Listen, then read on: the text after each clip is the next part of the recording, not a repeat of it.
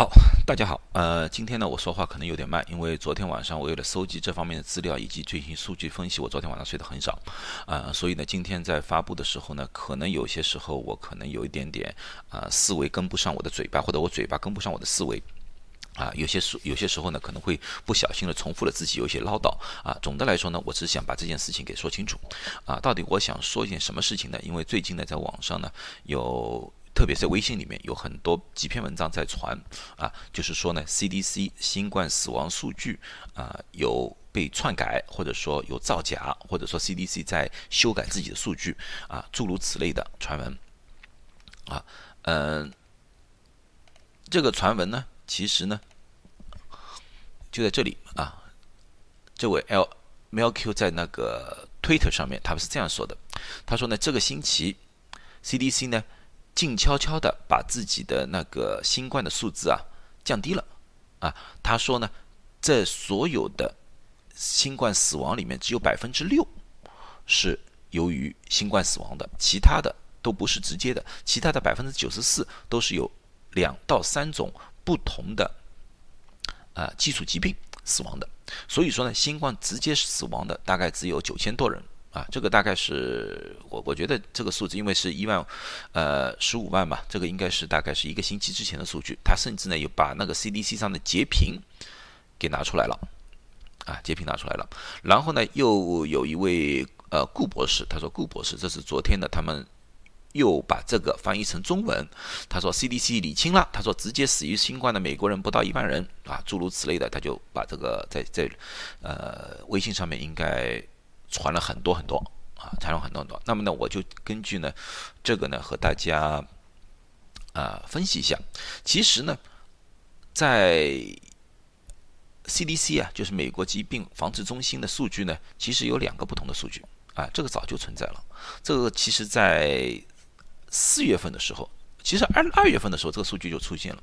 在四月份的时候，就有人因为这件事情。而对 CDC 的数据产生质疑，CDC 当时已经辟谣了，啊，已经说了，已经已经出来解释了，他们甚至做了一个视频，跟大家解释这些事情了。可是呢，有些人呢，呃，也许是医疗的知识的不够丰富，也许呢，就是有些，呃，有些故意的啊，有些故意的这种情况啊，把这个数据呢，故意呢就搞乱了，搞混了啊，把大家呢也带到沟里面去了。这个呢，其实呢，这个和美国。申报新冠死亡的方式是有关系的。美国申报死新冠死亡报道 CDC 呢有两个途径。第一个途径呢就是说，像医院里面今天有一个病人死亡了，我们因为说是新冠是一个紧急事件，我们马上就要和县卫生部或者州卫生部提报，他说好，今天我有个死亡，这个死亡和新冠有关。好，这个数据马上就会直接送到了 CDC 手上。这就是我们所说的当天所发现的或者当天汇报的新冠死亡人数，这就是我们经常看到的一个数字。而另外还有一个数字，另外一个什么数字呢？这个不是一种简单的报道了，这是一个非常正式的法律文件，叫死亡证明书。死亡证明书呢，在从医生的角度来说，这就是我们的死亡的认证书来的。就像这个病人死亡之后，医生需要在一定时间之内填这个表格，或者医院要填这个表格，然后要签名。这个表格里面呢有这几样：第一项 A，它叫直接致死的原因。啊，像这个病人直接致死原因是呼吸窘迫症 （acute respiratory distress syndrome），呼吸窘迫症。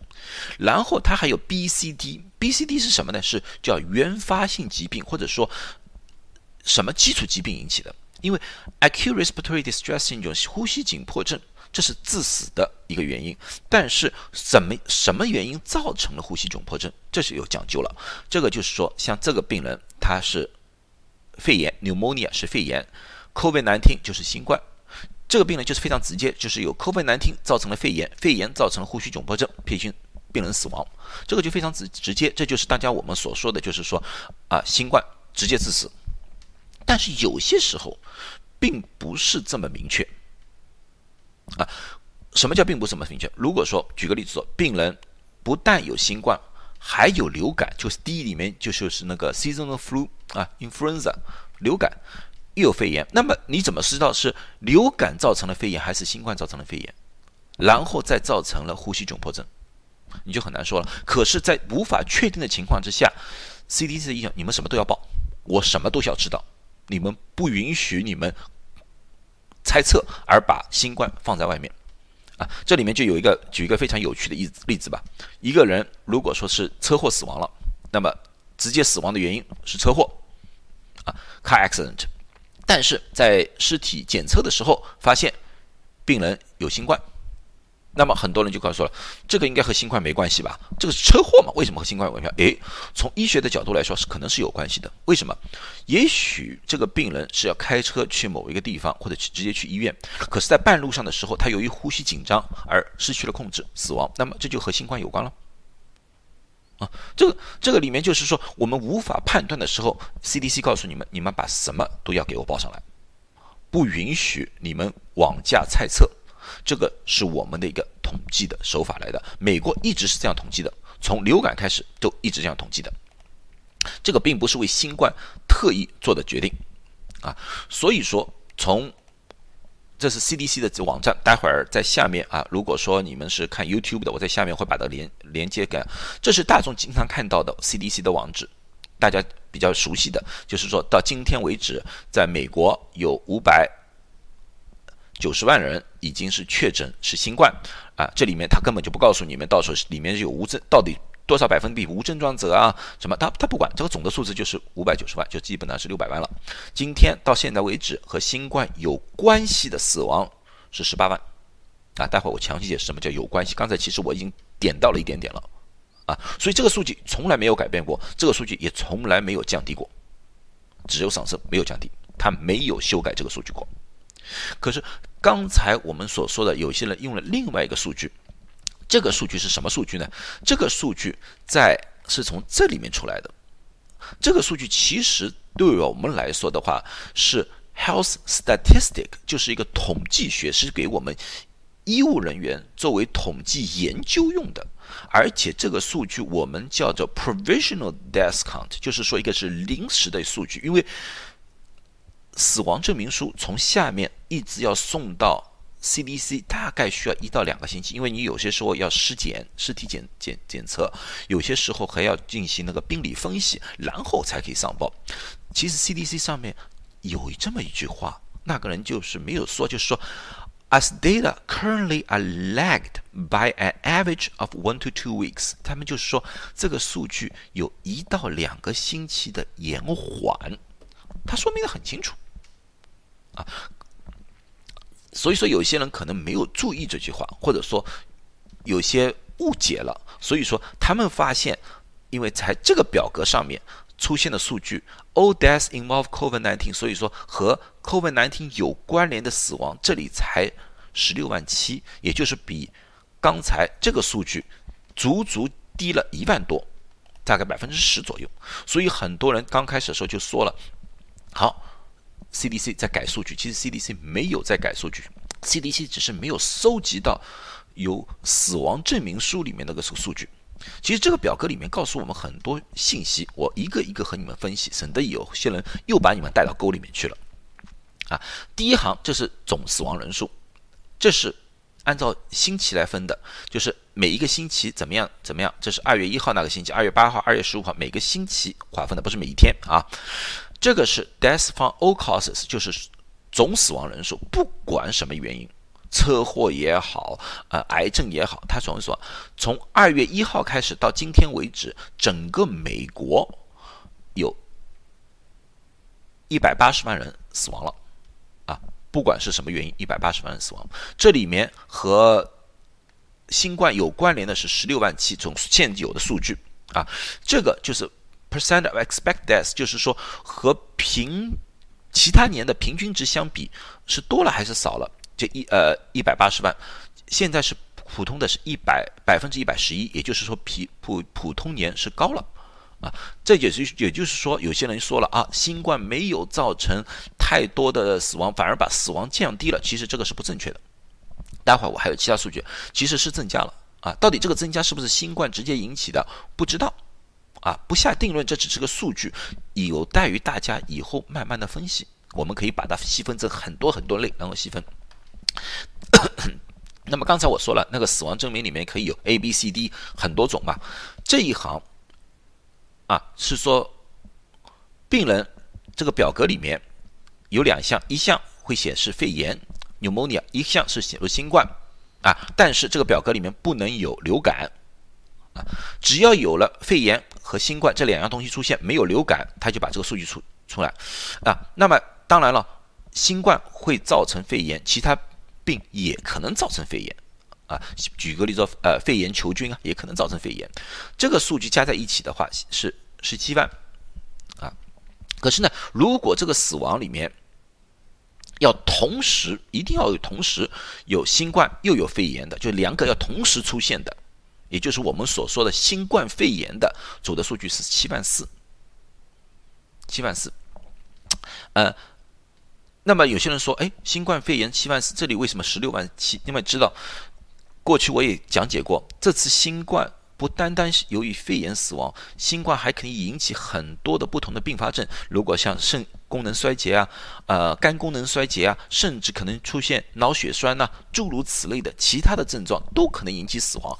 而新冠肺炎的死亡是七万四，里面还有其他各种各样不同的其他原因。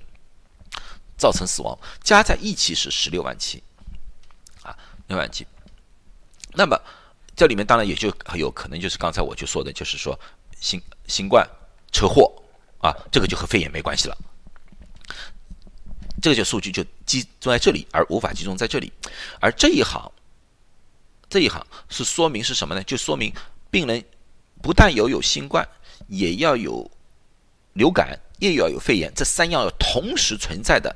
这些病人是六千六百五十五人，这也同时回答了一个问题，就是有些人在新冠刚刚开始的时候就有谣传说啊，有人得了流感之后就不大容易得肺呃那个新冠啊。其实从这个数据来上看，这个是其实是不是太正确的？呃，病人往往可以同时有流感也有新冠。啊，这也就是为什么上一次视频里面我就建议大家在十月份的时候，如果有可能的话，尽量注射流感疫苗，尽量不要把这种事情变复杂了，不要同时又有流感又有新冠，或者说因为流感要去医院而被染上新冠，这个尽量避免，尽量避免。到底是流感会不会加重新冠，或者说流感使人更加容易得到新冠？现在没有这个数据，我们不能说啊。可是能够回避开，不要同时得到。啊，那当然是最最好的，这，这个就是个数据的意义。那最后一个呢，啊，就是说，病人是肺炎，病人是流感，病人是新冠，只要有一项就可以统计在里。这一共呢是二十七万，啊，那么这些数据对你们大家来说有多少意义呢？没有多大意义。啊，因为刚才我就分析了，只是给我们这些医务工作者将来以后写论文也好啊，或者说做教学也好啊，一些数据分析啊，这个并不是对大众的。当然，你们需要去看，完全 CDC 不会阻拦你们去看，你们完全去可以看这些数据，只是这些数据需要经过分析才能知道。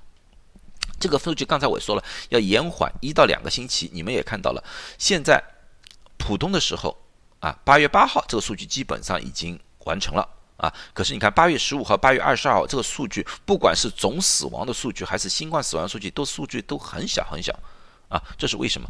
就是因为这两个星期的数据还没有汇总到 CDC 里面去，他们在慢慢慢慢汇总。你过两三个星期，你就看这两个数据绝对会改变，啊，它上上面已经解释的非常非常清楚了，啊，那么接下去我就回答另外一个问题，就是说，到底新冠是不是造成了死亡？降低了还是死亡升高了？这条黄色的曲线是我们叫预估值，就是根根据前几年的一个平均值，我们得到了一个预估值。由于季节的不一样，就是夏季一般的死亡比较少，到冬季由于流感就比较高，所以这条线不是直线，这个平均是是个曲线来的。啊，二零一八年由于流感比较厉害，啊，死亡的人数超过了预估值。这个加上面加号这些超过的黄色线，就是由于流感引起的，而这个后面超过比较多的，这就是今年的新冠。今年新冠从四月份开始，你看从四月份开始逐步升高，所以从这幅图里面看啊，新冠确实增加了普通人的死亡的几率啊，到底增加了多少？从这个数据里面也很难看，因为有些人说了啊，这段时间虽然新冠接了呃增增加了，可是那个车祸死亡的人数减少了，或者意外死亡的人数减少了，这个数据里面还没有均分啊。我们现在不能下结论，等这个疫情全部过了，我相信肯定有科学家会用这些数据做一些论文、做一些讨论的，我们可以以后再分析。可是现在从这个从这个图表上应该可以看得出来，新冠确实增加了美国大众的死亡。啊，这点是可以肯定的。那么呢，呃，美国为什么要这样做？我这样的统计对美国有什么好处啊？其实也不是什么好处，这是美国的医疗的一种习惯来的。啊，包括流感，他们也是这样做的。举个例子说，二零一八年吧，二零一八年是那个流感比较厉害，当年美国大概有接近八万个人，他们统计的方法，八万个人死于流感。而且和这个一样，并不是一定要直接，只要死亡的有流感啊，它就算在一起了，就属于流感相关的死亡啊。然而，在中国同一年啊，中国的官方的报告啊，这个是《东方财富报》里面，而且是你去可以去啊中国的疾病防治中心里面查这个资料。中国的方的报道是，那当年他死亡流感死亡的病例才一百四十四例。啊，呃，到底这个数据对不对？世界上倒没有什么大的质疑，因为这个每个每个国家它的统计的方法不一样，呃，每个每个东西不一样。可是中国有一批医务人员也和美国一样，他们觉得这个数据有问题，啊，这是不是说造假，而是统计的方法不一样，和世界没有接轨。所以说呢，在 Lancet 我们就叫《柳叶刀》里面一批科学。医学家，中国的医学家，啊，在二零一九年的时候就发布了一篇文章，就是说他们预估中国的有可能的流感死亡人数大概是多少。他们得出来的结论就是说，平均从二零一零年到二零一五年，平均每年，如果是说按照美国或者说世界其他国家的计算方法的话，他每年应该有八万。八千一百人是死于流感，所以说这是个统计的方法的问题，这是也是一个意识形态的问题啊，在美国。你如果有流感啊这种东西啊，因为打流感针啊，你会打通知医生啊或者怎么样的，这个统计数据比较容易统计的指出来。因为很多时候很多药物啊，我们不能随便的到药房里面去买。然而呢，在中国呢就不一样了，在中国呢，因为你有一点点像流感症状啊什么东西啊，你就去药房里面啊，中药西药拿一大堆，然后就吃，这次和这次新冠完全一样。因为我见过好多病人，呃，有一点点不舒服，就是中药西药一起上，反而引起了很多的副作用。这是我另外一回事。情我不不多说了，这是你们自己的选择啊啊！可是呢，就是这些人呢就不到医院里面去，不到医院里面，医生也就没办法达到这个数据啊。另外呢，有些病人呢，因为这种情况呢，延误了病情，特别老人，到最后呢，到了医院的时候呢，已经已经不行了啊。这往往呢，有些时候呢，医院呢就不会反过来去特意测试一下病人是不是有流感，那么呢，这也是数据呢也变成流失了。在这篇文章里面呢，待会儿我在下面也会呃放一个链接，你们可以去看一看。它也就详细的说明了，哎呀，所以说这个所谓的数据 CDC 数据我已经和大家分析完了，啊，造假没有，修改也没有，只是不同的统计的手法或者说不同的方向来改变。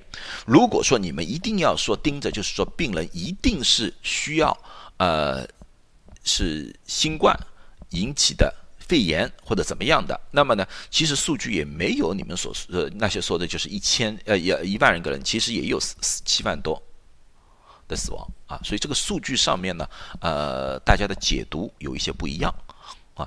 对大众来说呢，这些数据的解读呢是比较困难的，所以呢，我觉觉得呢，大家不需要啊去猜，大家现在最主要的呢，还是我老生常谈吧，保护好自己啊，勤洗手，保持距离，戴口罩。你保护好自己，保护好家里，这是最主要的。到底死亡比例有多少？这是我们医学界需要研究的啊！因为这些数据对我们来说有很大的作作用。因为很多人在说，这今年的秋季或者今年的冬季可能会有又一个大波。那么呢，这这一波呢，我们根据这些数据呢，可以进行一些比较有效的防治或者说有效的措施，以预防这个第二波变得比更加严重。这是对我们来说的一个意义。如果说把这些数据砍啊砍到一个很小的一个数据，当然数据上看上去是比较好看，可是好看并不是我们医学界的一个目的。我们的目的就是要从数据里面找出这个新冠的一个规律啊，以以所以呢也引起我们的足够的重视。那么再一次来的时候呢，不会手忙脚乱；再次来的时候呢，我们也不会没有准备。这是一个重要重要的问题啊。所以说这种死亡啊、百分比啊这种东西啊，呃，不用过于的、过多的去挂怀啊。呃，也特别呢，就是希望大家呢不要把这种东西呢过度的政治化。医学就是医学，政治就是政治啊。我们的目标就是治病救人。如果这些数据对我们以后能救人有帮助的话，我宁可他们。报大一点数字没问题，没问题，啊，我们保护好了自己就好了嘛。好，今天就讲到这里，谢谢大家。